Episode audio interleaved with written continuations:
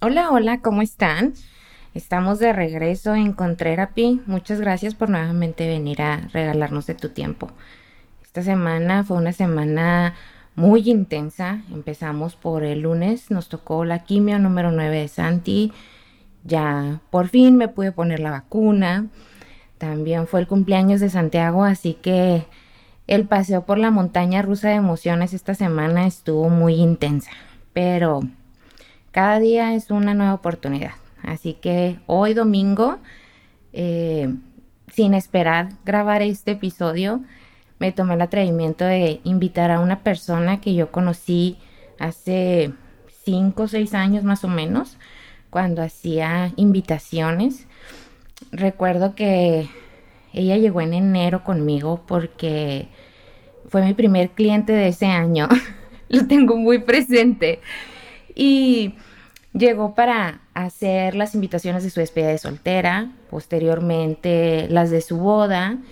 Y tuvimos clic, platicábamos bien suave que nos aventábamos el chismecito, pero el tiempo se fue y no nos volvimos a, a encontrar hasta hace unos meses. En diciembre del 2020 recibí un mensaje por parte de ella diciéndome Hola Rosy, ¿cómo estás?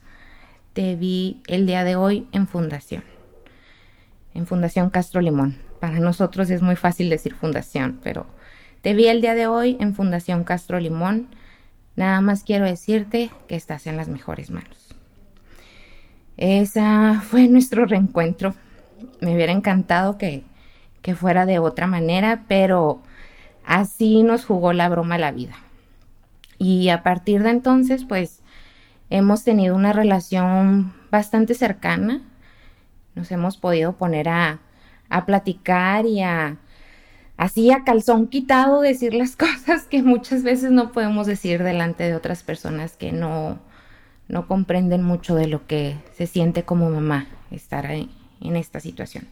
Así que ya sin más preámbulos, sin hacerla tanto de emoción, tengo el gusto de presentarles a Carla Rábago. Muchas gracias, Carla. Bienvenida. Gracias a ti por la invitación, por este, por quitarme este miedito de, digo, yo sé que no nos ven eh, físicamente, pero nos escuchan y la verdad sí, es algo nuevo para mí también. Sí, siempre nos queda así como el gusanito de que, ¿y qué estoy diciendo? ¿Y qué van a pensar? ¿Y qué van a decir? Pero algo de lo que se trata este podcast es de, de la realidad, de y que cada realidad es distinta y, y cómo nos vamos enfrentando a vencer esos miedos.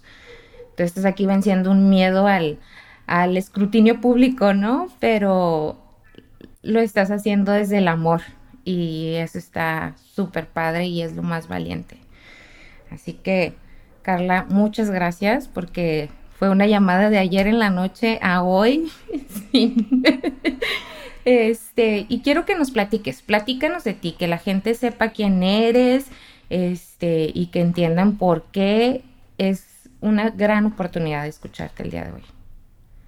Pues mira, yo tengo 37 años, este, soy mamá de un niño, soy esposa, este, eh, soy abogada de profesión, aunque ahorita mi profesión está un poquito, pues, parada por la situación en la que estamos viviendo, porque ahorita soy 100% madre antes que cualquier otra cosa.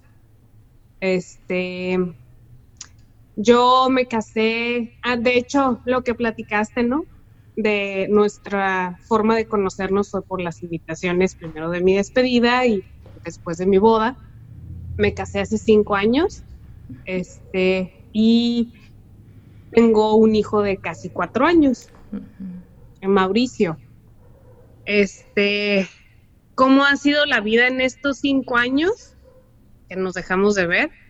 Pues ha sido un subir y bajar, ¿no?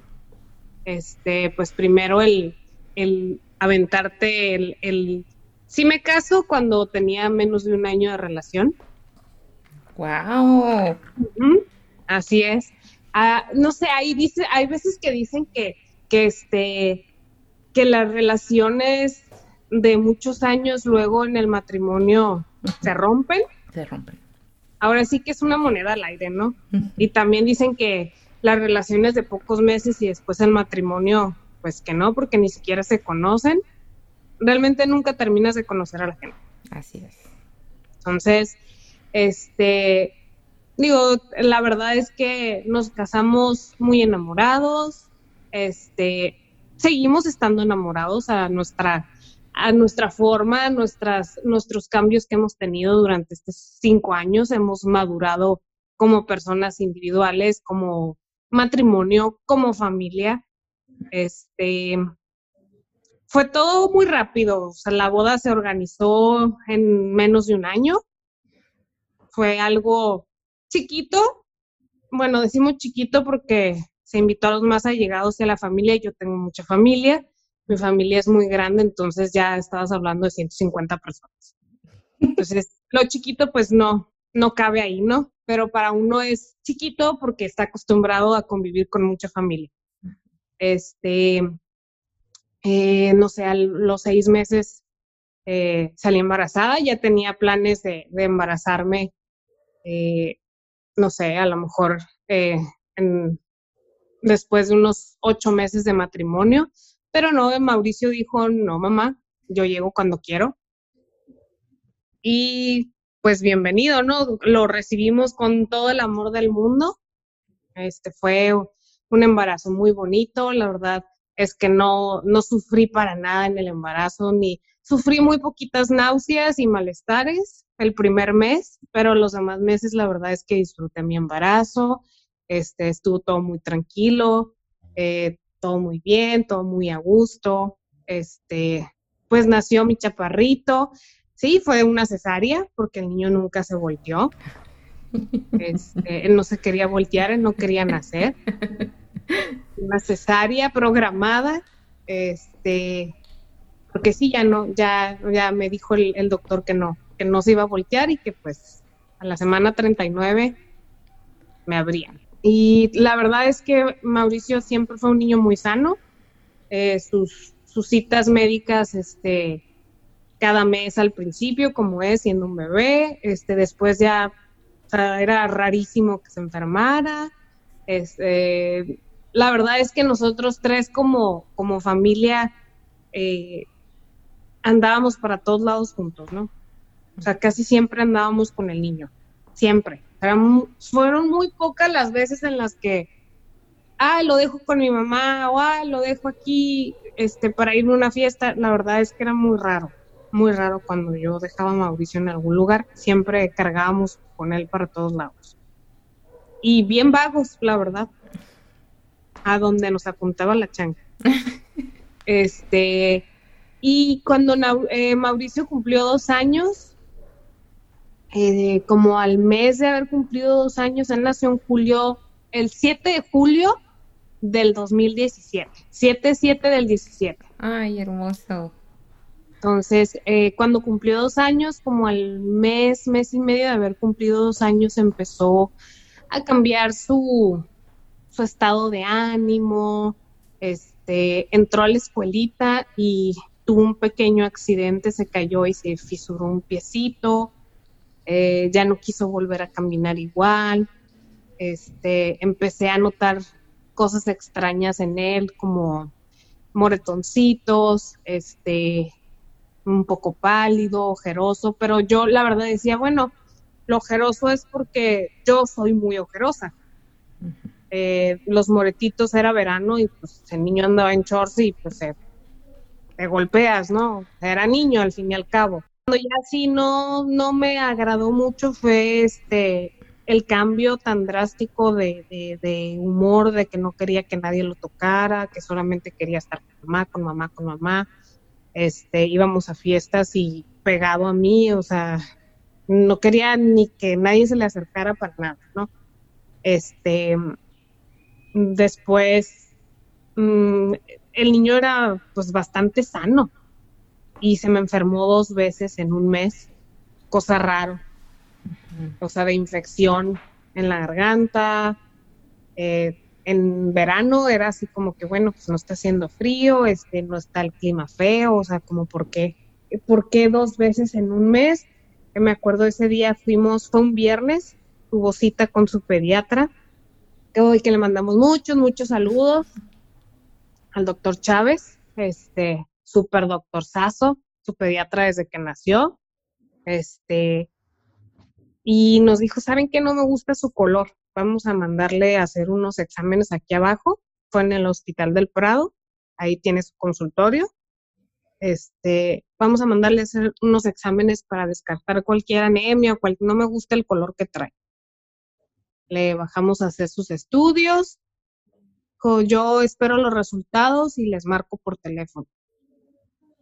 Y fue un viernes en la tarde eso, ¿no? Pues nosotros, este, yo andaba con mi esposo, mi esposo, este, trabajaba en aquel entonces, era encargado de uno de los yonques de mi familia.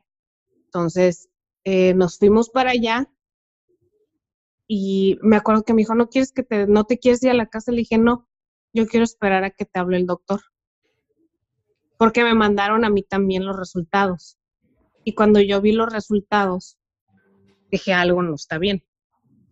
¿Lo sentiste, Carla? O sea, ¿te vibró algo o, o fue porque te marcaban ahí con asterisco? ¿O qué era lo que sentía tu corazón? Yo sí sentía algo, o sea, yo sí, yo sí sentía como que algo no estaba bien, incluso como una o dos noches antes de, de, de enterarnos del diagnóstico de Mauricio, este, mi esposo y yo, después de que Mauricio se durmió, porque tuvimos ahí un episodio de que no quería caminar y, y se puso a llorar, a hacer berrinche y no quería caminar, entonces como el niño no hablaba y realmente no se daba a expresar, yo decía, bueno, es que no sé si es berrinche, porque le da miedo caminar porque se cayó y se fisuró, mm. o, algo le duele, ¿no? Entonces yo, yo no podía saber qué era lo que estaba pasando. Entonces, eh, pues algo como que no nos latía y me acuerdo que, que los dos nos pusimos a llorar como niños chiquitos. ¿Qué está pasando? O sea, ¿qué, qué, ¿por qué está así? que estamos haciendo mal. Lo llevamos, de hecho, eh, de, tan extraño que estaba su comportamiento, lo llevamos a una valoración psicológica. Porque decíamos, bueno, a lo mejor tiene, pues no sé, algo, eh, o sea, algo que no, no lo deja, este, podría ser eh, algún nivel de Asperger, algún nivel de autismo, o sea, todas las posibilidades estaban abiertas, ¿no? O sea, no, no estábamos cerrados a, que, a que podía suceder, ¿no? Porque ahora es, es algo, pues, muy normal que se ve en, muchos niños, ¿no? ¿Por qué razón la desconocemos? Este, pero sí había cosas que, decíamos, bueno, es que puede ser que, esté sucediendo algo así. O sea, hay que, hay que estar abiertos a cualquier posibilidad, lo llevamos a una evaluación psicológica este, estuvo yendo a como casi una semana como a terapia eh, con psicólogas, este, para que me pudieran evaluar a Mauricio y me pudieran decir qué era lo que, porque era su, su, su rechazo hacia la gente. Mi vida. Entonces, este, porque médicamente, pues no tenía mucho que lo había revisado el pediatra. El niño estaba bien, dentro de lo que cabe, ¿no? O sea, a lo mejor sí alguna infección. Se le, recuerdo que se le inflamó un ganglio en el cuellito. Ok. Y cuando tuvo la fisura de su piel, le dio temperatura. Ok. Pero temperatura leve, o sea, una temperatura de 37, 37 y cacho, o sea, que realmente no es temperatura, temperatura. Y le dimos tempra y se le pasó. O sea, realmente pues digo, Mauricio no era un niño de, que tuviera temperaturas ni nada así, entonces decíamos, bueno, pues a lo mejor es, es parte de que también el, eh, la fisura, el golpe, el susto, ah, no sé, muchas cosas que pueden suceder, ¿no? Entonces, este, cuando fuimos esa tarde con el pediatra, que le mandas esos estudios, digo, regresamos al trabajo de mi esposo, le dije, es que yo me espero aquí hasta que, hasta que te hable el doctor recibo yo los, los análisis y yo ya sentía algo. Esto no me gusta. no, no me gusta, no me gusta, o sea, digo, no, no tienes que ser médico para darte cuenta que, pues que algo no está bien cuando hay tantas, tantos asteriscos en, en, en la hoja de análisis, ¿no? Entonces le marca el doctor a mi esposo, le dice, ¿sabes qué? Pues a lo que está indicando los análisis, lo más seguro es que tu hijo tenga leucemia. Váyanse inmediatamente a Fundación Castro Limón. Los están esperando, el doctor Esquer. Nos fuimos como locos, llorando los dos, histéricos, con el niño atrás, este, hablándole a toda nuestra familia para avisarle lo que estaba pasando. Llegamos, los, lo revisó el doctor, nos atendió, nos, lo revisó, nos empezó a hacer preguntas y nos dijo, niño se tiene que quedar internado, porque si el niño no se queda internado, se puede morir. En ese momento lo internaron, en ese momento pidieron sangre porque estaba muy bajo en hemoglobina, pidieron plaquetas y le empezaron a hacer, a hacer sus transfusiones de plaquetas y, y, de, y de sangre. Este, en ese momento no, no me dijo si es leucemia, no es leucemia, eh, pero en este momento vamos a hacer esto que es internarlo, estabilizarlo, porque traía eh, el vaso inflamado, traía un pequeño soplo en el corazón de todo lo, pues de todo lo que, lo que ya sus, sus órganos estaban fallando debido a, la leucemia. Este, eso fue el viernes, estuvimos viernes, sábado y domingo. Esos días realmente no había tanto movimiento en el hospital, era fin de semana. Nada más había una paciente que estaba ahí, estábamos en el cuarto común. Este, nada más estaba una paciente eh, y nosotros. Ya el día lunes conocimos a la doctora Millán, al doctor Lozano, y ellos son los que hablaron con nosotros y nos dijeron que iban a mandar los estudios de Mauricio. Creo que en ese momento los mandaban a, Guadalajara. No sé si en este momento ya, creo que ya ellos ya tienen su, el equipo. forma, ajá, su equipo de, de, saber más rápido un diagnóstico, ¿no? Este, se tardaron como casi una semana, pero pues a, todo lo que indicaba era, era que Mauricio tenía leucemia linfoblástica. Y empezamos el tratamiento. Estuvimos mm, del, entramos el 22 de octubre y Mauricio salió del hospital más o menos como el 25 de noviembre. Más del mes estuvo internado. Más del mes en el primer ciclo de quimios, que es el, eh, el momento en el que, pues ahora sí que atacan todo lo que pueden, lo más fuerte a las células cancerígenas, ¿no? Afortunadamente, acabándose ese ciclo, eh, Mauricio salió libre de células cancerígenas rápido, rápido salió libre. Este, pues obviamente esta enfermedad, digo, algo que no, que si a mí me hubieras preguntado hace más, hace dos años, pues yo ni en cuenta, ¿no? Que, la leucemia es una enfermedad que tiene un tratamiento muy largo. Son tratamientos de, de dos a cuatro años, sin complicaciones. Wow.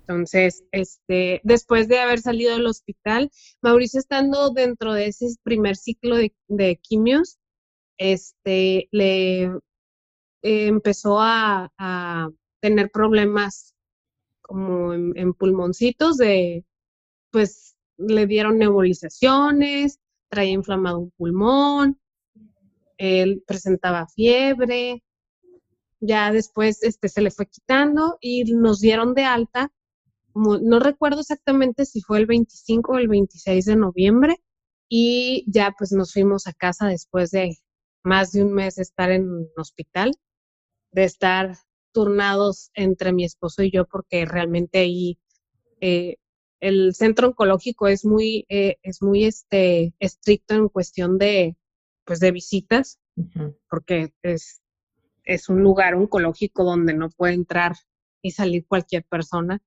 Entonces, nada más te dejan tener tres personas al cuidado del niño, que realmente eh, quienes cuidaron al niño, en este caso fuimos mi esposo y yo, porque pues obviamente la familia tiene sus ocupaciones. Dos o tres ocasiones sí se quedó mi mamá con él, pero realmente quien estuvo con el niño ese mes y cachito, eh, pues ahora sí que casi, casi turnos de 24 horas fue mamá y papá, ¿no? Y, sí, no podíamos estar los dos al mismo tiempo con él. Entonces, realmente en ese mes, el, el tiempo en el que yo veía a mi esposo era el, el horario que teníamos para comer, de dos a tres.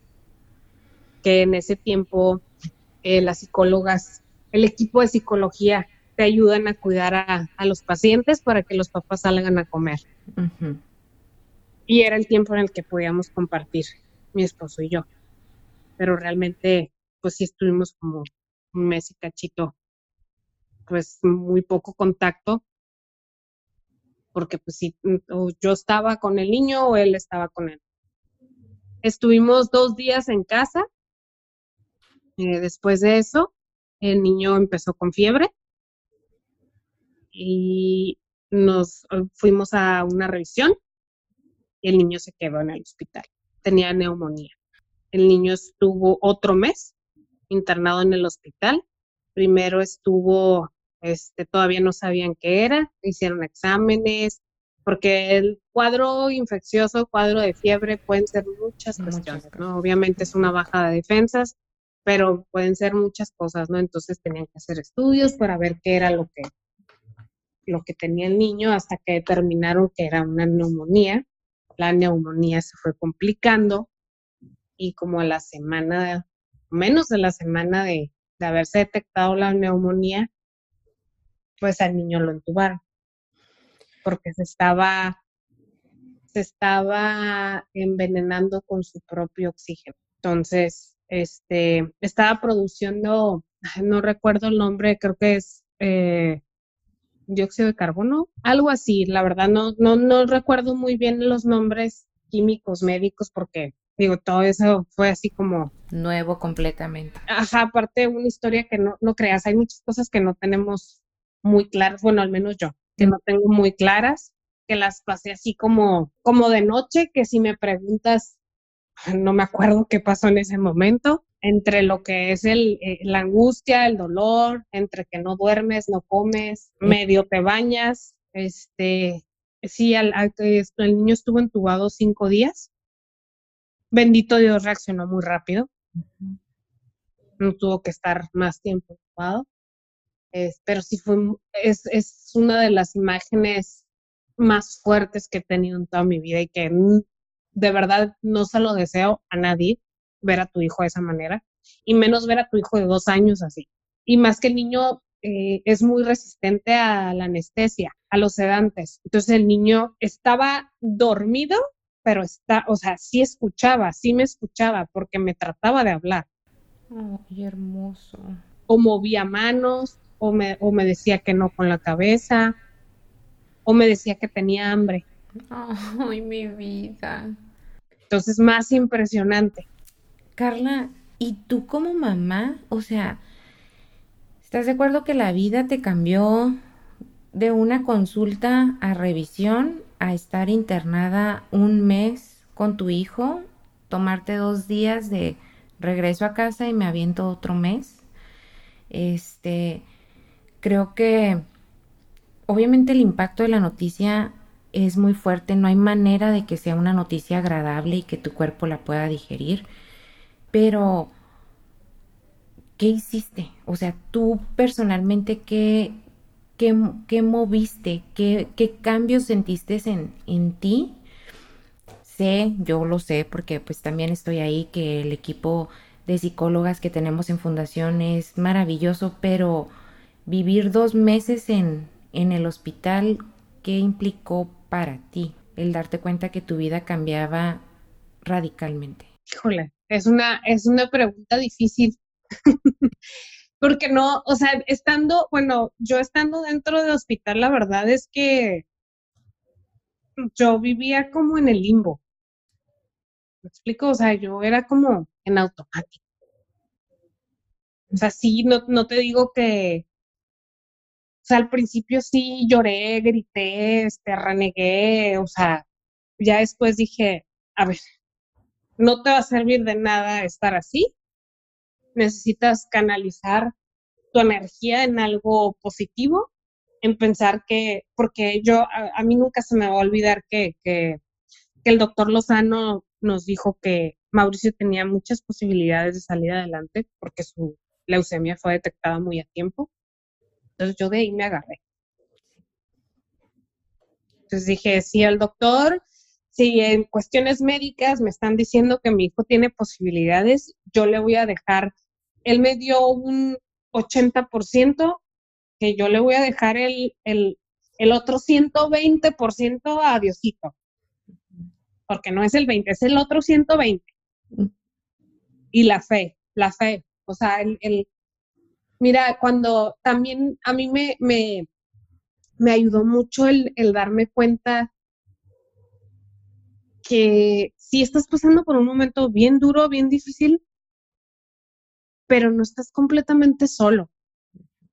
¿Por qué? Porque digo, yo, yo, tengo a mi esposo, tengo a mi familia, que realmente ahorita eh, si, si nos ponemos a pensar realmente el, apoyo así, el apoyo así de, apoyo, apoyo, apoyo, es, tu esposo, ¿no? O sea, es el que va a estar ahí, el con el que vas a gritar y con el que vas a llorar y con el que él también va a gritar y va a llorar, porque a veces con la familia no te quiebras de esta manera.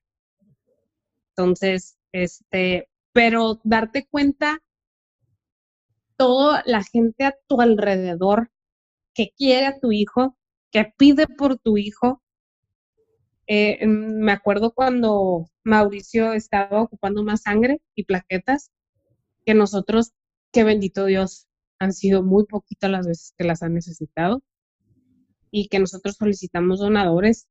O sea, era impresionante la cantidad de mensajes de gente que tenía yo en Facebook, gente que tenía años sin ver, años sin hablar con ellos. ¿Qué ocupas? ¿Qué necesitas? De verdad es impresionante, o sea, el apoyo que puedes tener de toda esa gente. Que dices tú, ay, tengo, no sé, 15 años que no hablo con esta persona. Dime cuándo, a dónde, y aquí, y, aquí, y, yo voy y, dono sangre para ti. Sí, esa red de apoyo que, que sale a, en, pues ayudarte a ver, a velar por tu hijo a la manera que ellos pueden y empiezas a interpretar la ayuda y el amor de maneras diferentes. Porque a veces este tenemos entendido como que el amor es la persona que está contigo y que te habla por teléfono constantemente y que no sé, en el cumpleaños o demás, pero realmente este tipo de personas que llegan en los momentos más vulnerables para nosotros buscando cómo ayudar y que están en una, en una constante este, hacia tu hijo, o sea, porque su lucha lleva un nombre y mi gente hacia mi hijo, pero lo que ellos no saben es que tenemos otros 69 hijos ahí en fundación y que realmente todos lo que hacen por uno lo hacen por todos. Exactamente exactamente. Y, mira, yo este, te voy a decir que una, mi mejor amiga, este, digo, amigas de, no sé, de, la secundaria, nos conocimos en la secundaria.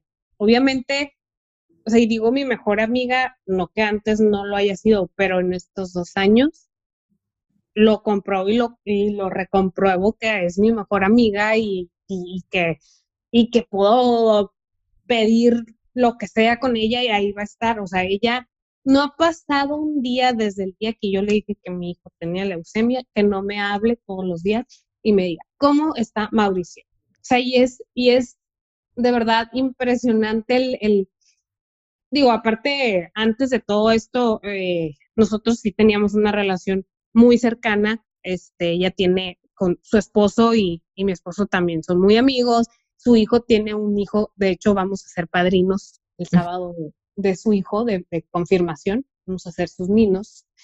Este, y, y sí, sí había mucha cercanía, pero de verdad que a raíz de esto, o sea, es, es, una hermandad impresionante, o sea, dices, ah, sabes que, que, está ahí, ¿no? O sea, que a lo mejor eh, no puede venir, pero sobre todo ahorita con lo de la pandemia, ¿no? Que, que es restringido la visita y todas esas cuestiones, ¿no?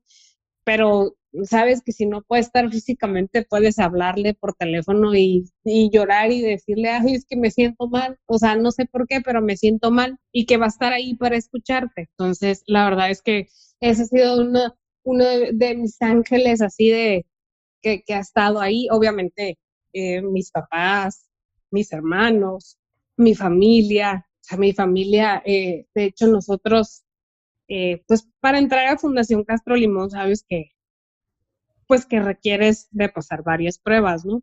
Digo, Mauricio fue una, fue, entró directo y después pasó las pruebas, porque su situación era bastante delicada, ¿no? Entonces, eh, la verdad es que ahí también tuvimos otro, otro angelote que, que es mi tía, este, que, nos apoyó mucho en ese sentido.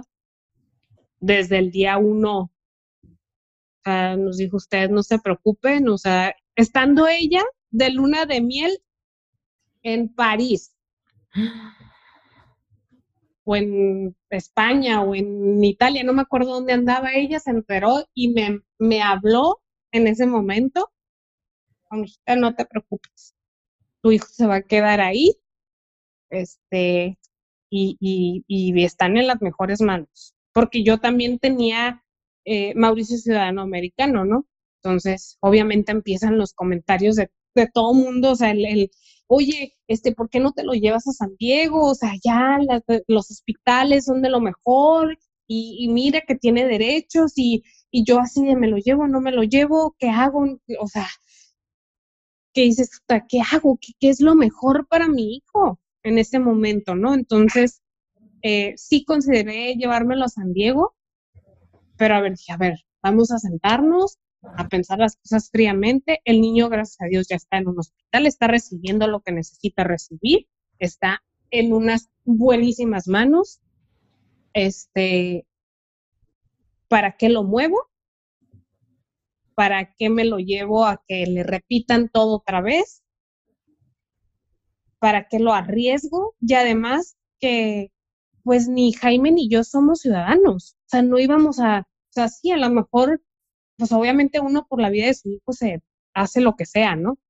Pero si existía la posibilidad de tenerlo bien atendido aquí, o sea, ¿por qué irnos a otro lugar donde íbamos a estar padeciendo, eh, a lo mejor que tuviéramos que rentar un lugar carísimo, que realmente nuestra situación económica no era para pagar una renta de dos mil, tres mil dólares al mes por un departamento allá, porque si Mauricio se iba y se internaba allá, o sea, no era opción venirte para acá a vivir. Entonces son muchas cosas, el trabajo también de Jaime, mi trabajo que en ese momento no sabía qué iba a pasar. Yo soy, yo soy abogada, tengo eh, mi oficina, pero digo, ahorita no, yo, yo no voy, tengo gente que, que, me apoya ahí, mis socias, tengo este personal que me apoya, este, los demás abogados que trabajan ahí también me apoyan pero pues al fin y al cabo no estoy yo ahí, ¿no? Entonces, el irme también a otro lugar era como, pues dejo todo.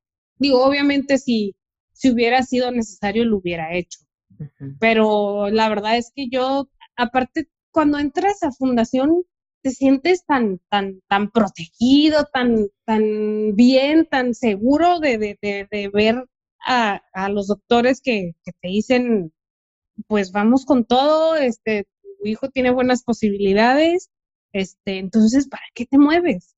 ¿Para qué te mueves? Todo el personal que, que ves cómo tratan a los niños, con qué amor los tratan.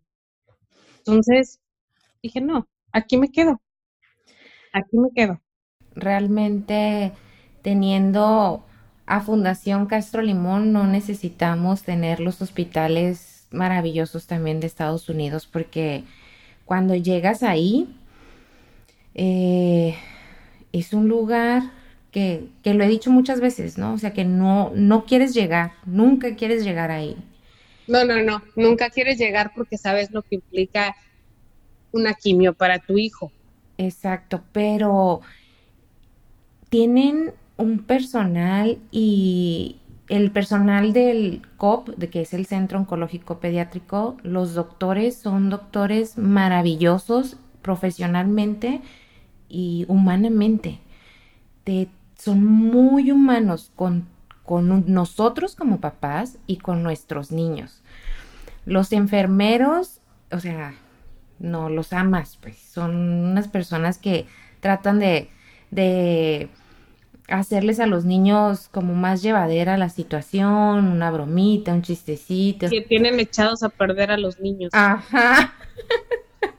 sí. Sí, ¿qué quiere el niño? A ver, dígame, ¿qué le traigo? A ver, dígame, ¿qué, qué quiere de desayunar? Yo le hablo a Martita. sí. ¿Qué quiere? ¿Qué se le antoja?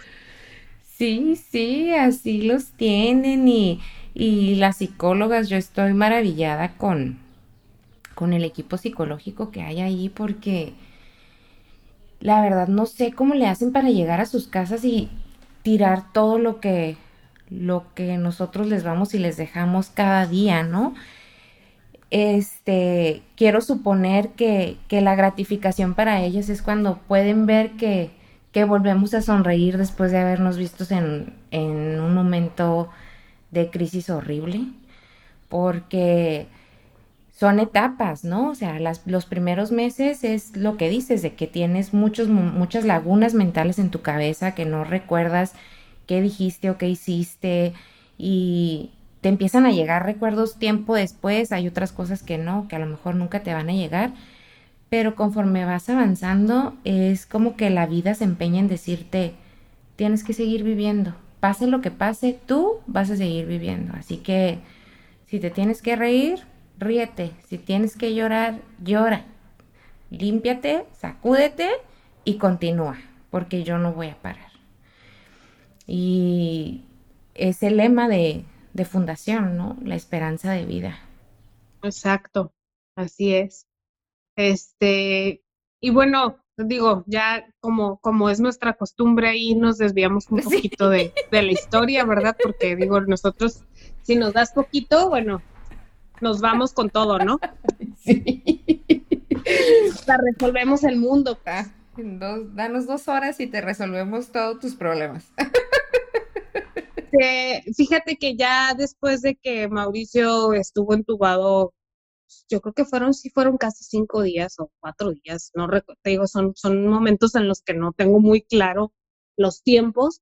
Este, gracias a Dios, eh, empezó a, a recuperarse eh, a él lo entubaron un 5 de diciembre. Eso sí lo recuerdo. La fecha sí la recuerdo. Este, y sí te digo, como el 10 de diciembre ya quitaron el tubo, poco, o sea, seguía con oxígeno, pero poco a poco se fue recuperando. Eh, nos dieron de alta el 24 de diciembre en la mañana. Pasamos Navidad, los tres en casa, yo, fíjate, bien chistoso porque antes yo decía, ay, qué triste la familia que pasa Navidad solos, o sea, su familia eh, primaria, papá e hijos, o papás e hijos, este, en, en, en, una casa, porque yo estaba acostumbrada a que mi familia es muy grande y la familia es de, mi papá tiene nueve hermanos, perdón, ocho, son nueve con él, este, y pues todos hijos, y, luego nietos, y bisnietos, y así, entonces, pues ya te imaginarás el familiar, ¿no? Entonces yo desde que tengo uso de razón, las, las navidades, pues han sido así. Por parte de la familia, mi mamá es una familia muy chiquita, pero siempre íbamos a comer antes con ella, este, temprano, y ya en la noche era, este, pues allá con la familia de mi papá, ¿no? Entonces el familión loco, los primos de todas las edades, entonces yo decía, ay, qué triste, ¿no? Créeme que yo creo que esa Navidad, eh, la Navidad del 2019, fue una de las mejores Navidades que he tenido.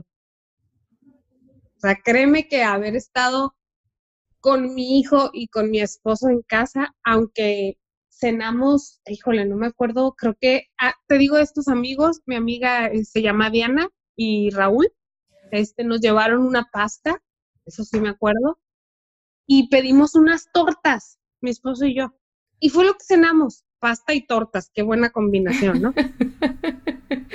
Nos dormimos temprano, pero fue así como, ay, ha sido la mejor Navidad de saber que tu hijo está bien, que de haber pasado momentos muy críticos, porque sí estuvo muy mal el niño, estaba bien en su casa, o sea, con sus papás. Eh, digo, sí, ese año no puse ni arbolito ni nada, pero, pero estaba en casa, estaba cobijado, estaba con sus papás, estaba tranquilo, se reía, disfrutaba. Con eso, eso era lo mejor, la mejor Navidad que hemos tenido. La verdad es que e, esa Navidad la recuerdo, es uno de los recuerdos más bonitos, ¿no? Porque pues una es el, e, el milagro de que mi hijo salió adelante después del, del gran susto y, y pues que pues al fin y al cabo estábamos nosotros tres juntos, que era lo importante. Que a mí me partía el corazón, decía, ay, si no nos dan de alta, vamos a pasar Navidad, pues uno con el niño y el otro solo, porque pues así como para irte con la familia, la verdad ni de ánimo, ¿no? Empezaste a poner en perspectiva lo que era verdaderamente importante, ¿no? Exactamente, y sí, fue algo que, fíjate que yo, este, antes de que, diagnosticaran a mi hijo, te puedo decir que, digo, sí, este, la verdad es que, pues, éramos una familia feliz, pero siempre era el, nos hace falta esto, y queremos hacer esto, y queremos hacer lo otro, y, ay, este, estaría padre poder, porque en ese entonces rentábamos casa. Eh, y, ay, estaría padre poder comprar esta casa y estaría padre poder irnos otra vez de vacaciones y cosas así, ¿no? Al fin y al cabo, cosas materiales, ¿no? Y a raíz de todo esto fue, o sea, a mí, a mí dos o tres personas eh, con las que yo platiqué, o sea, familiares y amigos así, después de, de, haber pasado todos estos momentos y de, del diagnóstico de Mauricio, lo que me preguntaban era, ¿y, y qué es como, o sea, qué lección tienes tú o, qué aprendizaje o qué es lo que, lo que, lo que sientes tú de todo esto, ¿no? Entonces, número uno, sin salud no eres nada. Podrás tener todo el dinero del mundo, pero si no tienes salud, pues ya chupaste faros. Eso es lo más importante, ¿no? Y, y que a veces nos preocupamos por cosas tan tontas cuando realmente, o sea, no le das valor, o sea, eh, los momentos importantes y lo que realmente importa, o sea, lo que realmente se valora es como el, tu hijo está sano y está corriendo y está gritando, así te dejes sorda. Tu hijo puede caminar, porque mi hijo duró ocho meses sin caminar a raíz de su leucemia. Entonces, tu hijo puede caminar, tu hijo ya puede correr, que era lo que llegábamos a decir mi esposo y yo. Híjole, ¿cuándo será el día que vuelva a caminar? Y hay un video grabado. Sí, lo vi. El primer día que empezó a caminar. O sea, y es, o sea, y, el niño lo ve, ¿eh? O sea, él, él le encanta ver videos de él. Entonces, sí, son esos pequeños momentos son la felicidad. Así. Y la verdad es que mucha gente, y me incluyo, ¿eh? mucha gente no los valora hasta que no pases por estas cosas. Sí, cuando aprendes así a la mala. Ajá, exactamente. Y empiezas a, a buscar afuera lo que crees que es la felicidad, ¿no? Empiezas a buscar y, y, nos vamos mucho por las cosas materiales, por el, por el viajar, por el irnos de paseo, por una casa, por un carro, porque pues obviamente trabajamos y, y queremos estar bien y eso no, no es nada malo, ¿no? El, el, desear estar mejor o el tener nuevas experiencias, pero lo importante, lo realmente importante es lo que tenemos en este momento y valorar y atesorar precisamente eso, ¿no? De que a lo mejor en algún momento, ay, ya para de correr y te acuerdas y dices, no, no, no, sigue corriendo, brinca, súbete todos los sillones, o sea, vive, Exacto, vive, vive, disfruta. Y, y, Mauricio es un niño muy feliz, ¿eh? O sea, él, la verdad es que súper risueño, o sea, él disfruta a pesar de, de, de las restricciones que tiene por el tratamiento que está llevando. O sea, él estar aquí no, no, no, no lo hace infeliz. Digo, obviamente le tocó muy chiquito y pues tal vez no recuerda mucho como lo que es eh, socializar con tanta gente o el ir de paseo muy a, lugares eh, donde haya más gente. Este, ahorita empezamos a, dar paseos por el carro, o sea, con el carro, o él no se baja para nada y para él eso es un, o sea, algo maravilloso, ¿no? O sea, ya, ya vio el carro, ya vio el perro que pasó, ya vio la persona, ya, ya vio algo diferente que las cuatro paredes de su casa, ¿no? Oye, pero eh, yo he visto videos de Mauricio y pudiéramos pensar que es un niño como tímido porque precisamente no socializa con la gente desde muy pequeñito, pero es muy extrovertido, o sea, en los videos y platica y se ríe y dice gracias y lo escuchas como muy seguro con, con, con lo que quiere y te pregunta, ¿no? O sea, no realmente mm, creo que lo has hecho, lo han hecho muy bien porque es un niño feliz. Es un niño feliz. La verdad es que sí. Es un niño feliz. Digo, obviamente, pues como papás no, no, no, no, no es como que no cometemos errores. Obviamente todos cometen errores, pero yo creo que eh, tratamos de, darle la felicidad que se merece, ¿no? O sea, y, me refiero a darle, no, no, no me refiero en cuestión de, ay, bueno, voy a tratar de comprarle todos los juguetes que quiera. No. De hecho, yo, si te soy sincera, yo casi no le compro juguetes porque tiene abuelos muy consentidores, tíos muy consentidores, este, y la verdad es que tiene demasiados juguetes y, yo, la verdad es que yo, yo como mamá, nunca he sido de comprarle muchas cosas, ¿no? Pero él, él, o sea, a lo que voy es que tratamos de darle la felicidad en el sentido de, de que nos vea tranquilos a nosotros, de que nos vea felices, de que, de que sienta esa paz, de que sienta amor de parte de sus papás.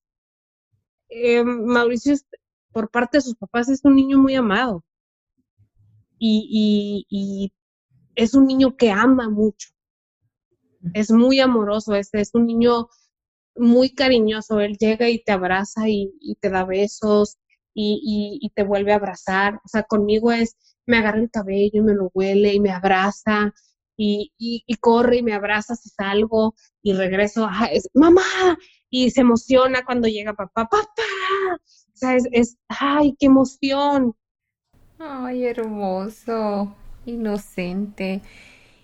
Oye, Carla, ¿y, y qué es, en qué momento están ustedes de, de tratamiento? ¿Cómo funciona? Porque este tipo de, de enfermedades hay en diferentes, hay muchísimos nombres que yo acabo de descubrir que ni siquiera sabía que existían.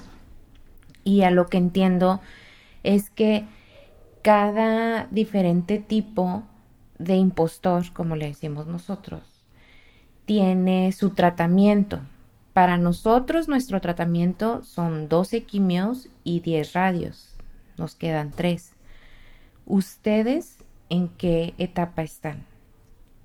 nosotros, mira, Mauricio estuvo al principio, te digo, estás el mes eh, ay, no recuerdo el nombre que, le llaman, eh, ahorita no, no lo tengo así a la, como que en, mi memoria así muy claro, el nombre eh, de cómo es el inicio eh, de la leucemia en el tratamiento, ¿no? Este, después, son, son varias quimios antes de entrar un protocolo que cada, de cada protocolo es diferente de cada niño, ¿no? Es dependiendo de la leucemia que tengan, el grado de leucemia, el riesgo que sea, porque por ejemplo Mauricio tiene un protocolo de mantenimiento de leucemia de riesgo habitual. Ok. Hay leucemias de riesgo eh, alto, alto riesgo, perdón. Mm. Este, y digo, no sé si existen otros protocolos más, ¿no? Entonces, yo, yo lo, que, lo que sé por, por la comunicación que he tenido con otros papás es que están esas dos, ¿no? Que es la de riesgo habitual y alto riesgo. Entonces, Mauricio tiene riesgo habitual. Él estuvo de octubre a febrero en, en quimios que creo que son quimios de remisión, le llaman algo así, como un nombre así como para, ahora sí que atacar así fuertemente al, al, invasor o impostor. El impostor, impostor. Entonces, una vez que él inicia el, el, protocolo, ese protocolo a Mauricio le tocó de 146 semanas son 146 semanas. Mauricio va en la semana, eh, mañana entra la semana 62. Entonces ya estamos casi, casi a la mitad.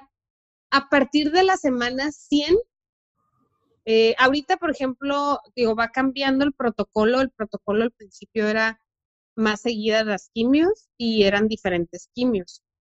Este, ahorita ya de aquí a que termine su protocolo, eh, es una sola quimio intravenosa, que es bien Cristina, y las, las quimios que son tomadas, que es las que recibe en casa, este, que es mercaptopurina y metrosexato. Y cuando llega la semana 100, ya son puras quimios tomadas, de la semana 100 a la, a la 146.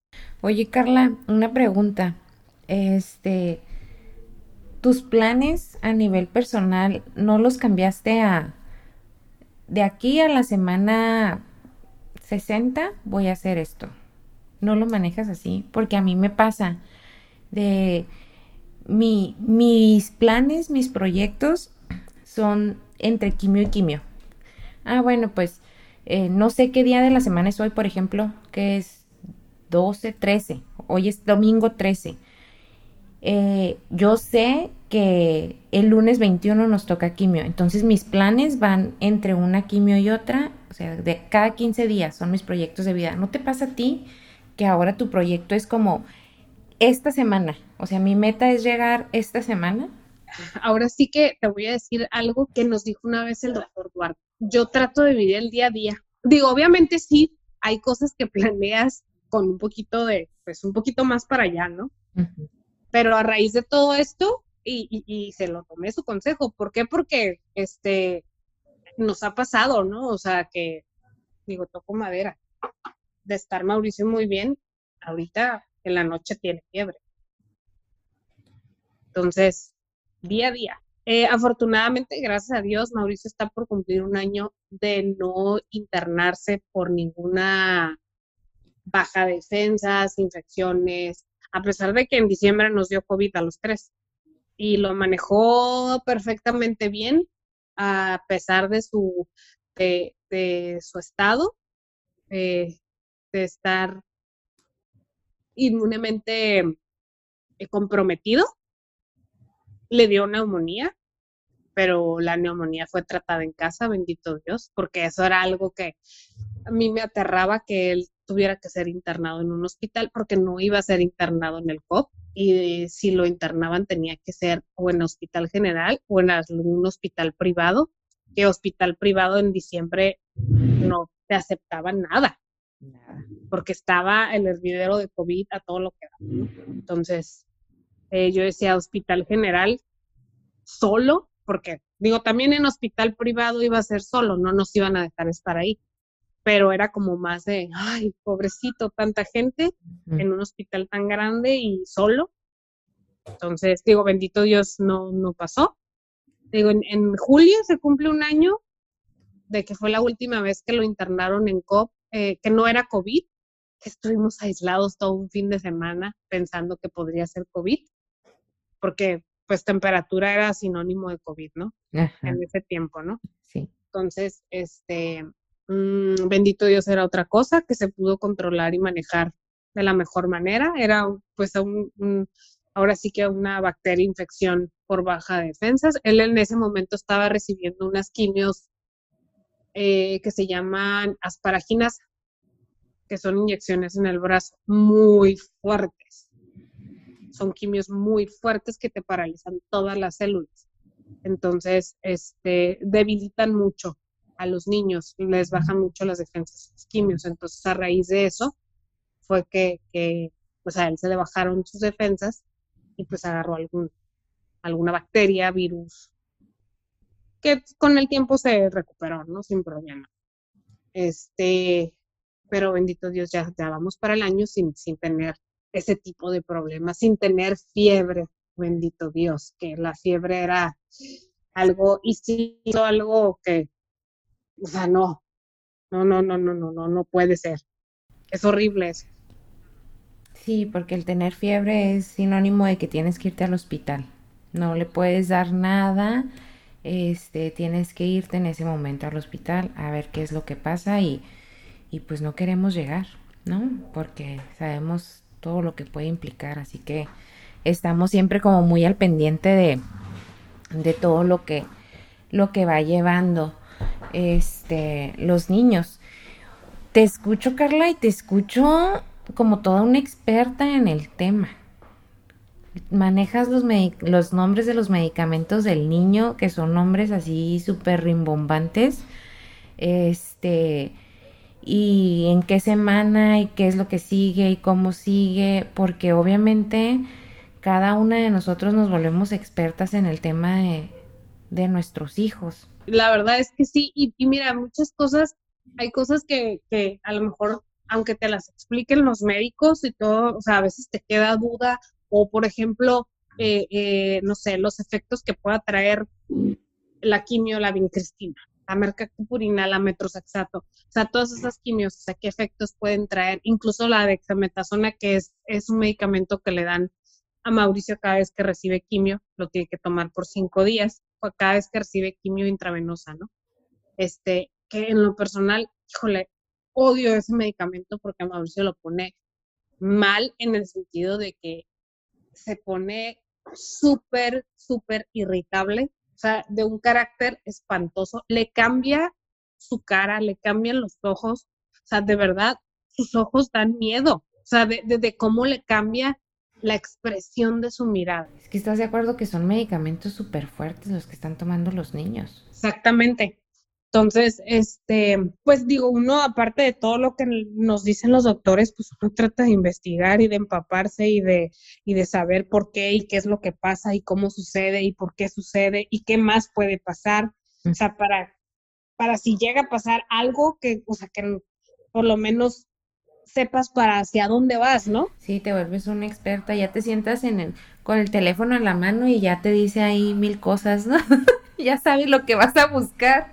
La verdad es que sí. Digo, y, y, y la verdad es que yo te puedo decir que Mauricio, a pesar de tener tan corta edad, o sea, ahorita casi un mes de, menos de un mes de cumplir cuatro años, la verdad es que es impresionante la, el aguante que él ha tenido para recibir todos esos medicamentos, o sea, las quimios, porque yo jamás he visto a mi hijo vomitando, yo jamás lo he visto con náuseas, o sea, sí se le cayó el cabello, ya le volvió a salir y no se le ha vuelto a caer, bendito Dios. O sea, es, es, impresionante la fuerza y lo que te puede enseñar un niño. O sea, de verdad, a veces uno dice, ay, que te duele el estómago y ay, ay me duele el estómago. Y lo volteas a ver a él y dices, ay, mejor cállate, o sea, tu dolor de estómago no es nada, ¿no? O sea, o tu dolor de cabeza no es nada a comparación de lo que él está sintiendo, ¿no? Sí, fíjate que nosotros con el tema del cabello hemos sido muy afortunados. Sí se le cayó en, en la primera etapa, se le cayó poquito, pero como Santi tiene tantísimo cabello, pues no se le notaba.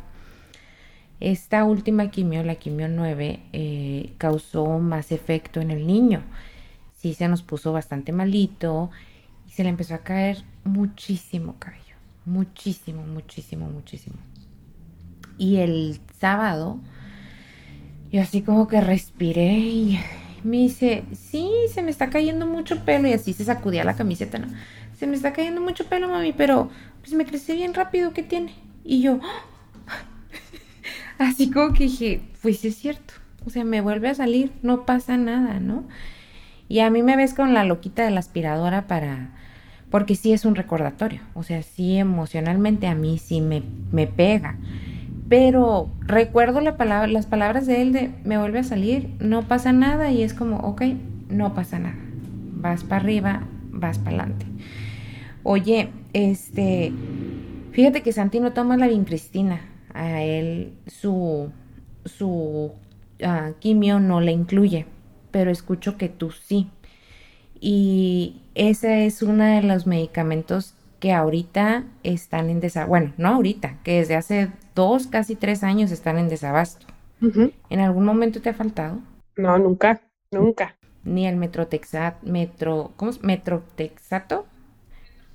Esa me acuerdo que a mí me la dieron para la psoriasis. Este. Y me dijo la, yo no sabía que era una quimio tomada. Me la dio a mí la dermatóloga y no me dijo lo que era, hasta que después, de hecho, el pediatra de Santi fue el que me dijo lo que le están dando es quimio. Es una quimio tomada. Este.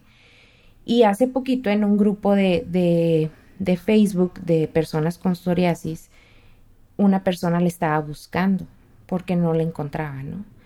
Y otro de los miembros del grupo le dijo, ¿qué me ofreces? Yo tengo, ¿qué me ofreces? Porque no hay.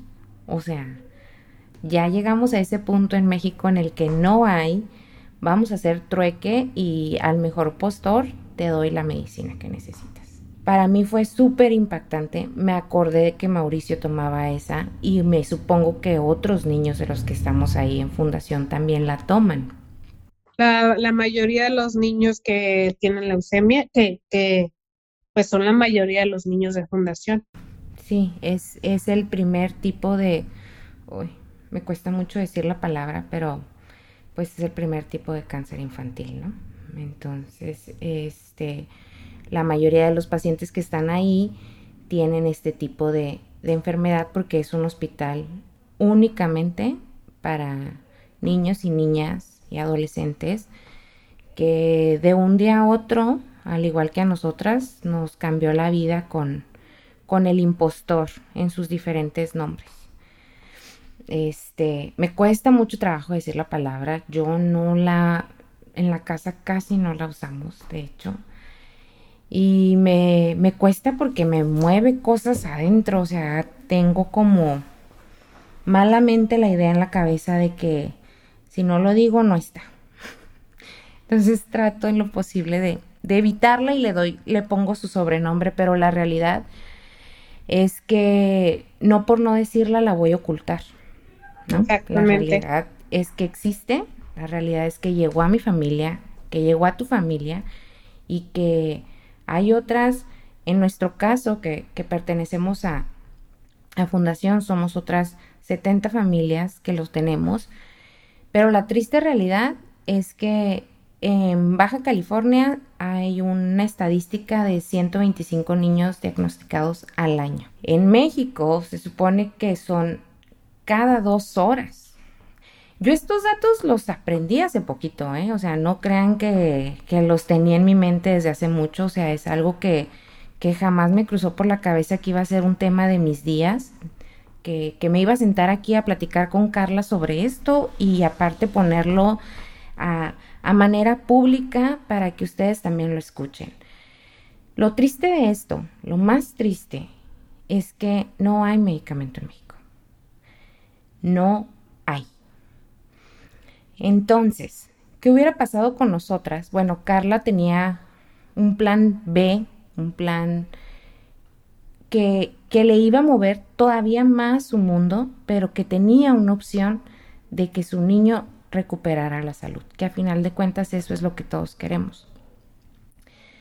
Pero, ¿qué pasa con los otros niños? Yo no tenía ese plan. Yo no lo tenía segura estaba que no quería que mi hijo fuera atendido en el servicio público porque sabía esta situación. Pero también estaba, o sea, no tenía trabajo. Como ya les he dicho, nosotros vivimos de la fiesta, entonces era muy difícil decir voy a irme a un hospital privado a darle una atención a mi hijo y no estaba ni siquiera en duda pensar que no le iba a recibir, que el niño no iba a recibir su tratamiento. Entonces, afortunadamente fuimos recibidos en fundación y así como lo dice Carla, no nos ha faltado el medicamento, ni a ella, ni a mí, ni a los otros niños. Y, y no nada más quimios, ¿eh? O sea, lo que el niño necesita. Ajá, lo que... el niño, si el niño trae este dolor de garganta, el dolor de garganta. Si trae para las náuseas, para las náuseas. Si trae este alguna este alguna llaguita en la boca o lo que sea, les hacen un enjuague especial. Si el niño trae este sarpullidito por, por las cuestiones que a veces son efectos secundarios de las quimios, igual la pomadita, este, todas esas cuestiones. Si el niño, por ejemplo, Mauricio, para eh, lo que toman la dexametasona, a ellos les tienen que dar Riopan antes de, de, de darles ese medicamento porque es un medicamento muy fuerte.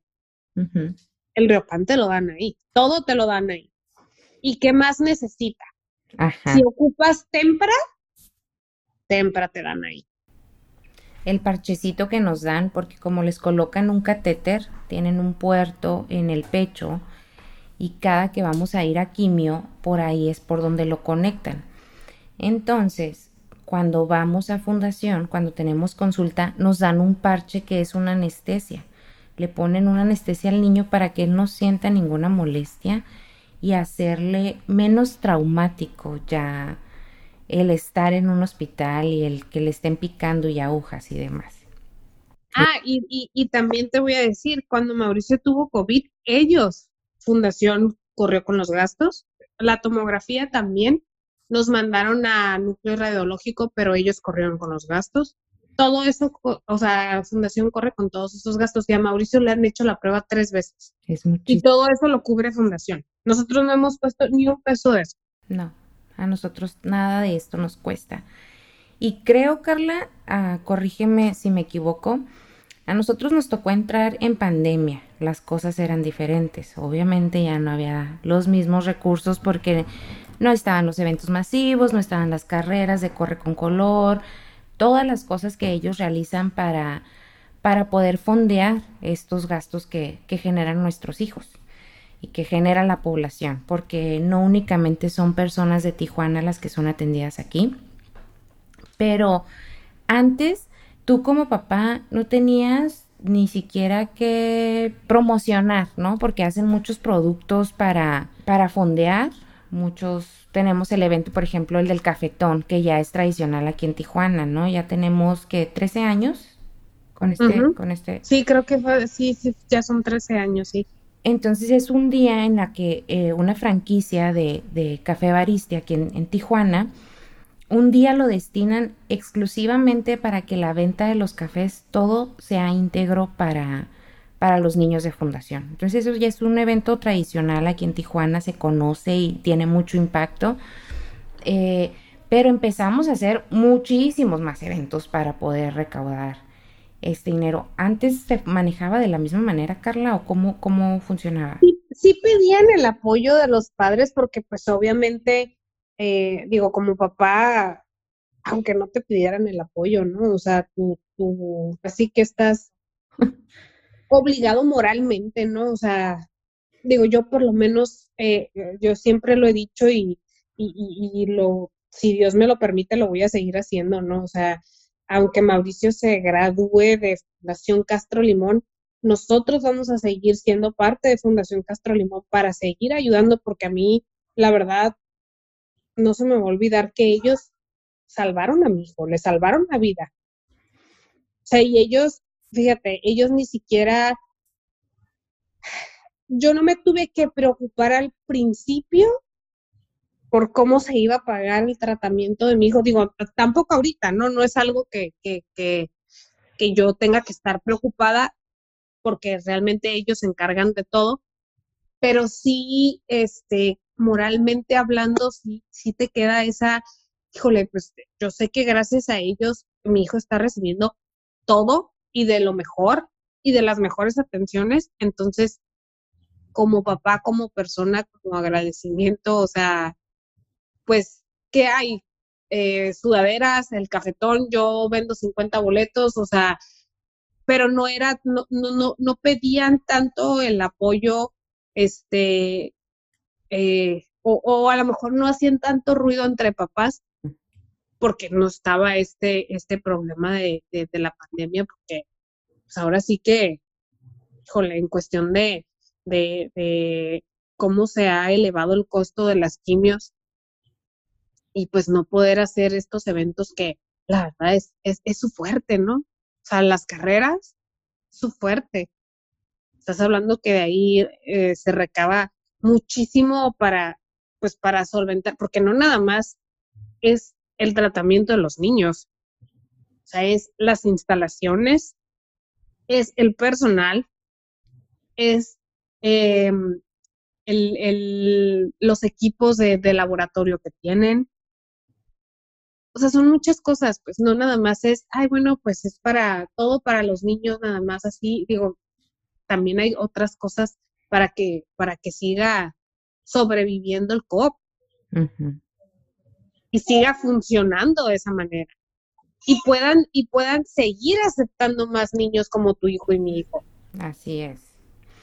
Así es. Y, y ahorita en este momento tenemos la fortuna de que estamos cobijados por, por un equipo de mercadotecnia maravilloso y unas mentes que están buscando cómo hacer que esto permanezca y que no nada más se puedan recibir a tres niños, a cuatro niños como fue en el 2020. En el 2020 tuvimos la fortuna de ser uno de los cuatro niños que pudo llegar ahí, a cuando años atrás podían recibir entre 20 y 22 niños.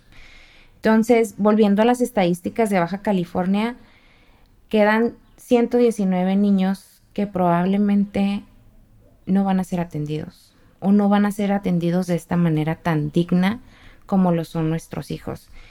Y la verdad es que ya me da, no, no me da pena, me, me siento como cuando hablo de fundación y de, de la maravilla que es estar ahí, me siento como cuando te invitan a, a convertirte a otra religión o como cuando te invitan a un negocio este de estos de pirámide, ¿no? De que te empiezan a hablar puras cosas bonitas y pero la realidad esta es la realidad. La realidad es que que nosotras podemos tomarnos hoy unos momentos de nuestro domingo para platicar de lo que de lo que es fundación y, y de las maravillas que nosotros recibimos porque estamos cubiertas Nuestros hijos están cubiertos con su tratamiento. Nuestros episodios de crisis existenciales, ya sean de nuestros niños o de nosotras como mamás o de nuestros esposos como papás, pueden ser también cubiertas con el equipo de psicología, que tenemos una asesoría de qué es lo que sí le podemos dar de comer a nuestro hijo y lo que no le podemos dar de comer a nuestro hijo. Que tenemos un laboratorio que es únicamente para nuestros niños. Nadie más entra, nada más son nuestros niños los que son atendidos. Que tenemos una capilla para esos momentos en los que sentimos que el cielo se nos viene abajo o que queremos ofrecer nuestro día. Que llegamos a un hospital pero entramos al corazón de unas personas que decidieron transformar su dolor en, en algo bonito y eso bonito fue darles vida a los hijos de las personas que lo llegaron a necesitar. Entonces, no los quiero convertir. no quiero que se unan a ningún tipo de negocio de, pirámide. Lo que les estamos compartiendo es que en Tijuana, Baja California, México, tenemos un hospital digno que se llama Fundación Castro Limón. Que nuestro sueño es que este hospital permanezca abierto por muchos años para muchas generaciones. Que nuestro sueño es que nuestros hijos se puedan graduar muy pronto y puedan ir a, servir, a apoyar en, en lo que sea y ayudar a otros niños a tener esta esperanza de vida. Y Estamos haciendo todo lo posible. Soy la mamá loca que se la pasa mandando mensajes a los artistas a ver quién voltea a verme y quién voltea a ver a, Fundación Castro Limón y quién puede repostear que necesitamos 400 quimios. Necesitamos 400 quimios para nuestros niños, que aunque suenan mucho, estas son para cuatro meses.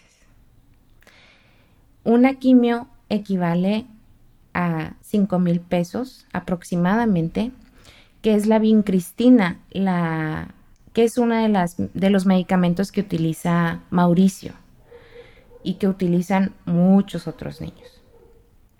Porque los costos se potencializaron al 20 veces. No hay en México.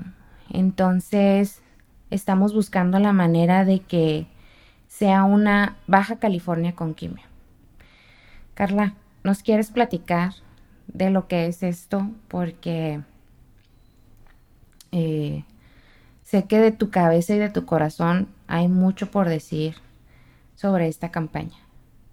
Híjole, este, pues bueno, tenemos eh, ahí muchas ideas de cómo, de cómo juntar estas 400 quimios y más, ¿no? Si se puede más.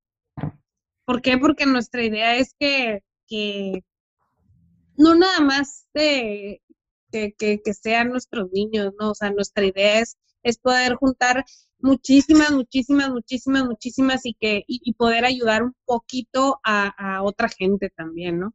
Este, digo, principalmente ahorita nos vamos por, por, por conseguir ese, e, esa meta para, para Fundación Castro Limón para nuestros niños, ¿no? Pero sé que esta campaña eh, yo creo que ya se va a quedar año con año.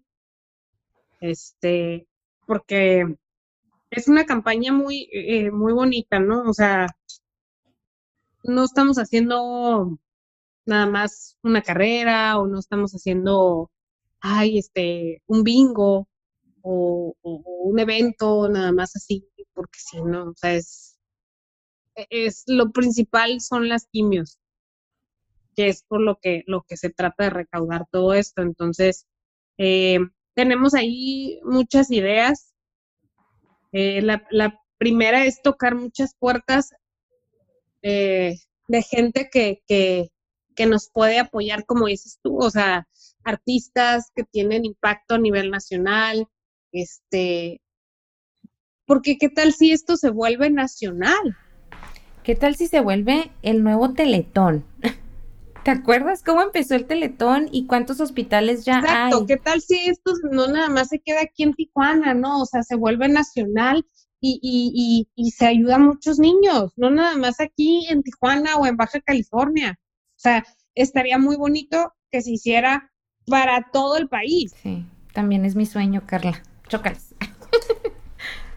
sí. Sí, o sea, ¿por qué, por qué no, por qué no tratar de movilizar esta idea, no? O sea, de, de buscar a, gente que, que, que, a lo mejor no nos puede apoyar eh, con, con, quimios en sí, pero sí nos puede apoyar con el contacto que tiene con el vecino, con el contacto que tiene con el amigo, este, que puede eh, promocionar toda esta, toda esta campaña que, siento que puede llegar muchísimo más allá de lo que se pueden imaginar, ¿no? O sea, no nada más es eh, 400 quimios es, es, una meta, digo, sí, obviamente es, es, mucho en cuestión de dinero para dos meses de campaña a lo mejor, pero no es nada.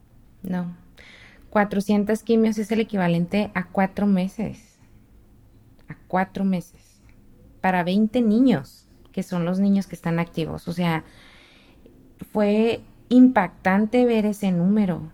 Que 20 niños en cuatro meses necesitan 400 quimioterapias.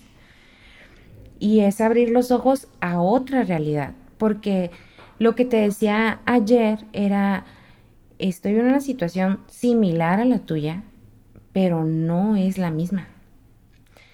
Eh, por el tiempo que, llevan ustedes en tratamiento, por las necesidades de tu niño, porque cada organismo responde diferente a los medicamentos y vamos a, a reproducir esta historia por, pues por los casos que sean necesarios.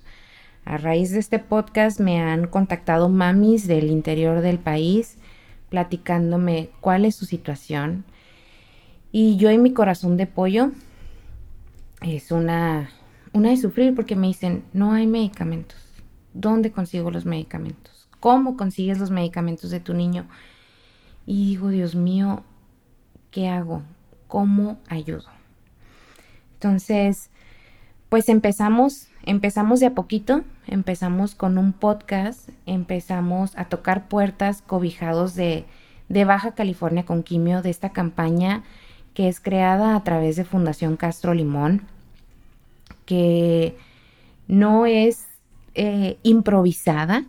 Realmente las personas que trabajan ahí en el área administrativa son personas preparadas, son personas que crean estrategias para poder asegurar que, que vamos a seguir Carla y yo con esta sonrisa que ustedes en este momento no pueden ver.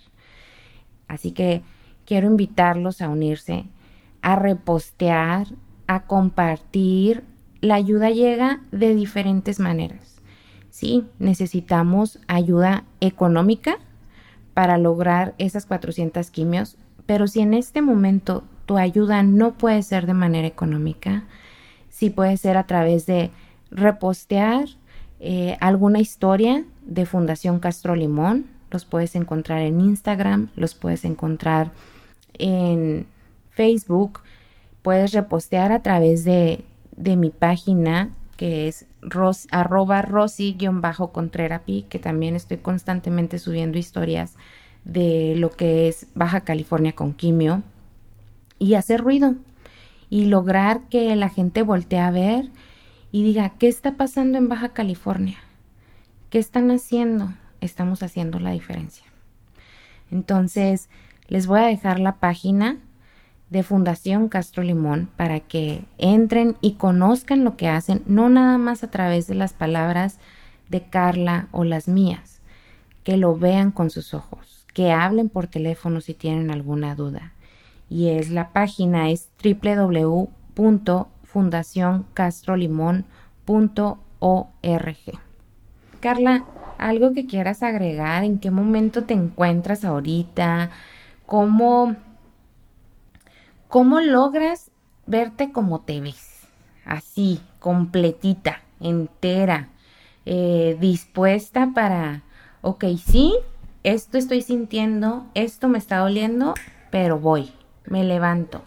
Pues eh, yo creo que es porque tengo el, pues ahora sí que mi, mayor inspiración, que es Mauricio, ¿no? O sea, si él se levanta y se levanta bien, tú aunque estés ahora sí que en momentos destrozada por dentro, porque no me vas a dejar mentir, hay muchas veces que te sientes hecha pedacitos por muchas cuestiones, ¿no?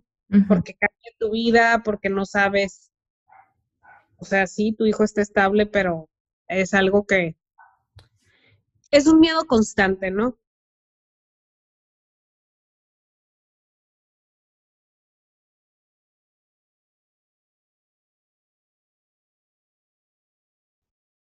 Eh, confiar en, el tratamiento, confiar en los doctores, este, dejar, ahora sí que dejar todo en las manos de quien le corresponde, ¿no? Porque uno no, no, pues uno no es Dios para poder arreglar todo, ¿no? Uno hace hasta, hasta donde puede y digo, creo que mi mayor inspiración es este guerrerazo, ¿no? Que a pesar de todas las complicaciones y de todos los altibajos que pudo haber tenido, que bendito Dios está estable, bastante estable y continuando con su tratamiento, este, pues él nunca ha dejado de tener una sonrisa. Y algo muy importante, él nunca, él, nunca ha dejado de tener ganas de vivir. Entonces, eso es para nosotros una lección de vida, ¿no? O sea, él nos está dando una lección de vida muy fuerte, entonces pues hay que, hay que seguir al maestro, ¿no? A veces estas personitas tan chiquitas son tu mejor maestro.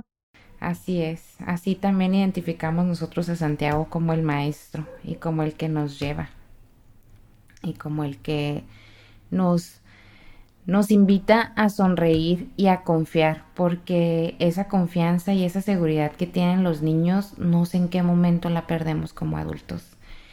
Y Me encantaría volver a recuperarla completamente porque hay momentos, pasamos por días muy buenos en los que confiamos plenamente y estamos tranquilas y todo va avanzando, pero hay días entre que algo cambió o que las hormonas o que cualquier situación te puede causar como un descontrol y te llegan una serie de emociones y de dudas y de incertidumbre y te quiebras, pero volteas a ver esas sonrisas y dices, ok, vamos para arriba.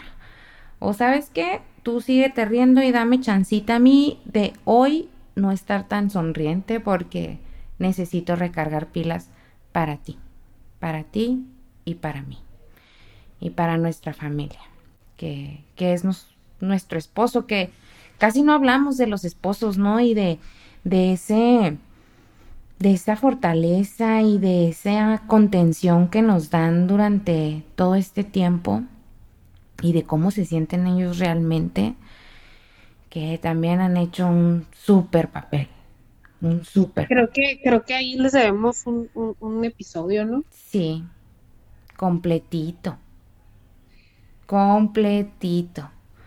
Sí, porque, aparte digo, aparte de, salir a trabajar, digo que es en nuestro caso, ¿no? O sea, que nosotros ahorita tenemos ese gran, pues ahora sí que es privilegio porque no, no hemos tenido la necesidad de dejar a nuestros hijos encargados y salir a trabajar nosotras. Este, ellos salen, ellos son los que salen a trabajar y ellos son los que, pues a veces se van y, y están con el Jesús en la boca, eh, como para todo en casa, ¿no? Por lo menos en mi caso sí es eh, porque Jaime todo el tiempo está mandando mensajes, hablando, cómo están, cómo andan, todo bien. O sea, se va, pero, pero realmente su mente se queda aquí, ¿no? En muchas cuestiones. Sí, sí creo que se, que se merecen ese, ese episodio luego ahí en una, en una oportunidad que se tenga, ¿no? Claro que sí, porque papás como los que tienen nuestros hijos, muy pocos tienen la fortuna. Carla, muchísimas gracias, muchísimas gracias por... Y ahora sí que esto fue como un cafecito. Nada más nos gritó el café literal. Sí, y ahorita ya me está dando calorcito y estaba así como buscando, dije, ¿qué me tomo? ¿Qué me tomo? Una cerveza.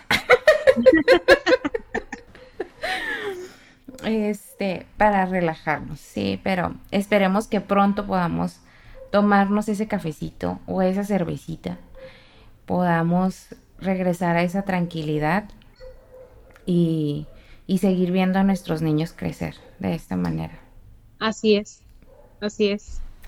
Bueno, pues muchísimas gracias a todos por escucharnos. Muchas gracias por regalarnos de su tiempo y seguimos en contacto. Nos vemos muy pronto. Besitos. Apoyen Baja con Quimio. Besitos. Bye.